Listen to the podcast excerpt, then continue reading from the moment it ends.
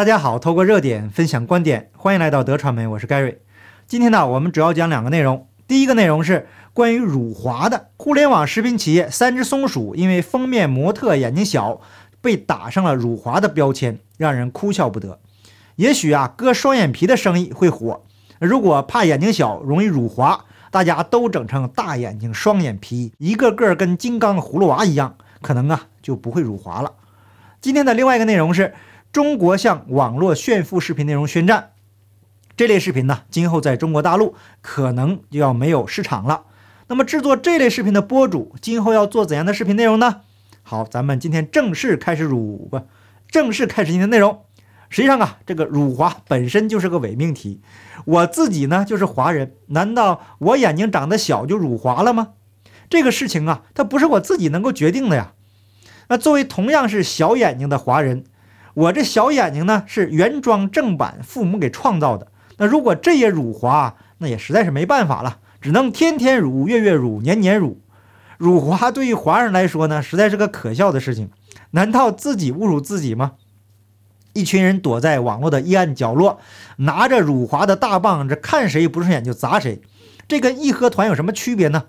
一百多年了，没一点长进。说白了呢，就是自取其辱。那到底是怎么回事呢？我们先了解一下三只松鼠这个企业。三只松鼠成立于二零一二年二月六日，总部在安徽芜湖，是中国第一家定位于纯互联网食品品牌的企业，也是中国销售规模最大的食品电商企业。二零一九年双十一期间，三只松鼠全渠道销售额为十点四九亿元，超额完成了此前定下的十亿元目标。二零一九年全年销售额更是突破百亿，成为在零售行业首家迈过百亿门槛的企业，这成为了该公司的里程碑。那从三只松鼠的基本信息来看，这是一家纯粹的中国企业，聘请的封面模特也是中国人。所以有网友评论说：“三只松鼠都不知道说辱华的那些人有没有脑子？一堆中国人开设的中国公司，面向中国市场销售。”赚的都是中国人的钱，人家有什么理由去辱华呢？话说呀，似乎是两年前的，两年前到现在，三只松鼠也没有打开国外市场，这辱华辱了个寂寞吗？自己没脑子也当别人没脑子，会去干这种亏本的买卖。那关于三只松鼠辱华的事件呢，要从昨天，也就是十二月二十六日，三只松鼠发表的声明说起。我们来看看，什么是没有条件创造条件也要认错。那针对部分网友反馈，我司部分产品页面中模特妆容不符合审美，进而质疑我司相关立场一事，我司做如下说明：经查，该产品于二零一九年十月上线，这个时间点也就是我们前面提到那个二零一九年双十一大卖特卖那一年。该页面中模特为中国人，其妆容均基于其个人特征打造，无意丑化。针对网友反馈模特妆容不符合大众审美，并由此产生不适感，我司深表歉意，并第一时间已经进行页面替换，且已安排排查公司其他产品页面，杜绝类似情况产生。三只松鼠是一个国产品牌，作为本土企业，等等等等。那从声明中我们可以看出，三只松鼠都被吓破胆了。秉承着没有错误，创造错误也要承认错误的精神，坚决不能得罪拿着辱华大棒的脑残和神经病们，宁可把自己变成跟他们一样的脑残。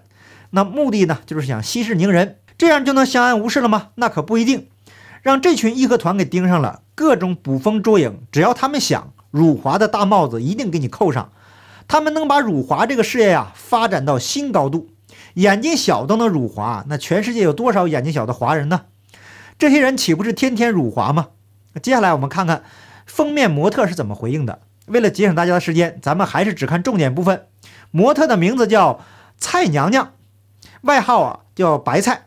她说呀，拍这个广告的时间线是在一九年十月，眼睛确实是长成这个样子。因为她的性格和表演风格被选中做这个广告模特，也没有故意要去营造什么辱华形象，她都被气笑了。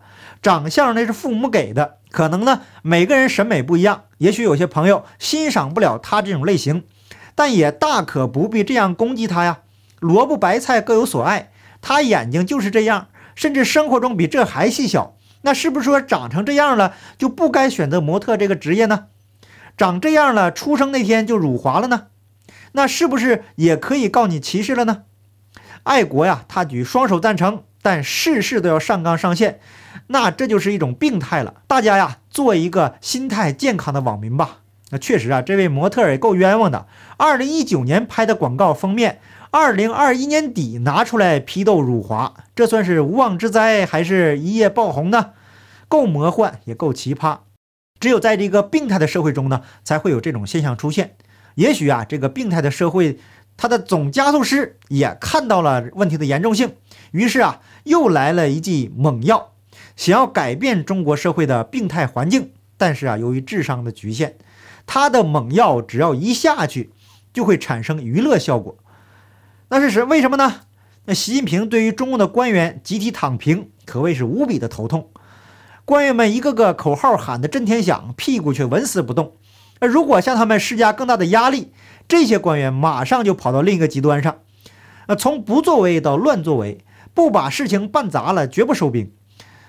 从打击教培行业，再到整顿直播带货，一夜之间呢，就能让中国最赚钱的行业变成赤贫。过去这些年呢，在中国的大陆网络上充斥着直播带货和炫富的视频，这样的风气啊，确实是有点问题。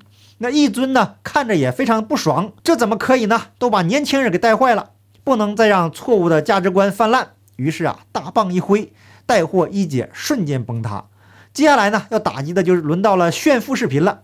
纽约时报报道了这样一个故事：在酒店的总统套房里面，一位男士从富丽堂皇的浴室配置的桑拿房开始拍摄，然后这名博主啊，就把镜头转向套房的客厅。一名厨师正端着一块美味多汁的牛排等他就餐。第二天早上醒来以后，等待他的是一份龙虾早餐。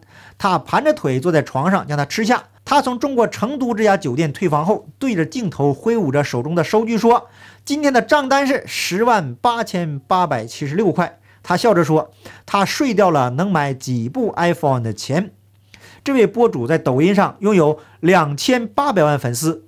这段视频呢，确实非常低俗，当然了，也很招摇。现在呢，他违反了中国的互联网规定，在被官方点名以后，他删除了这些视频。而且呢，最近他发布的视频风格呀，来了一个一百八十度大转弯，改成拍摄去便利店买零食了。一尊的政策呀，真是自带喜剧效果啊！纽约时报说，在国家领导人习近平全面呼吁减少贫富不均的背景下。中国的有关部门开始向网上的炫富内容宣战。随着习近平为自己第三个任期做准备，他为自己安排了领导一场反对既得利益运动的角色。在网络上，当局下令社交媒体平台删除那些将贫富差距暴露无遗的走红视频。国家网信办高级官员张拥军在今年早些时候的新闻发布会上说：“我们也会进一步加强管理，对这些行为加大打击力度、处置力度。”让网站平台觉得悬着一把剑。网络上炫富啊，确实让人反感，也确实会造成不良的影响。但是这属于个人行为，就算没有网络炫富了，中国就不存在贫富差距了吗？贫富差距的本身是制度问题造成的，不从制度设计这个根本问题上解决，而是头痛医头，脚痛医脚，哪个器官有问题就直接割掉，没有找到问题的根源，最后就变得无药可救了。炫富视频之所以会有市场，大部分原因在于中国人的呃信仰和道德的缺失。凡事呢都用金钱来衡量，那金钱就成为了他们的信仰。包括经常出现在我视频下面的留言，张口闭口都是钱。昨天节目中我说了这个台湾艺人芳芳，结果有人留言说啊，芳芳只不过赚多点钱而已，你不会是妒忌了吧？要是你在唠嗑半天，到头来还没有芳芳有钱，那就尴尬了。这就是中国人的价值观。当然了，我个人不否认钱的重要性。钱呢不是万能的，那没有钱也不是万也是万万不能的。金钱呢确实能让物质生活更加富足，让人能够得到满足感和愉悦感。但是这种幸福感呢转瞬即逝，因为人的欲望是无止境的。只有跳出欲望的束缚，才能看清楚这个世界的真相。人是由精神和物质共同构成的。当物质财富能够满足人生活的基本需求以后，精神的升华和生命境界的提升，才是我们应该追求的，也是人生真正的意义所在。那对于无神论的朋友可能不明白这一点，那无论我们在这个世界上拥有多少财富，在离开的时候啊，一样都带不走。为了带不走的东西，是费尽心机操劳一生，有什么意义呢？不过是在浪费生命而已啊！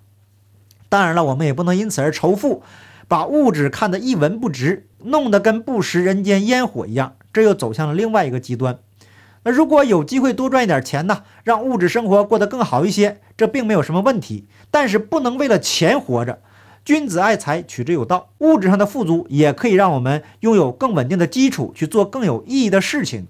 在炫富视频被打击以后，大家可以拍一些哭穷的视频，比一比看谁更穷、更落魄。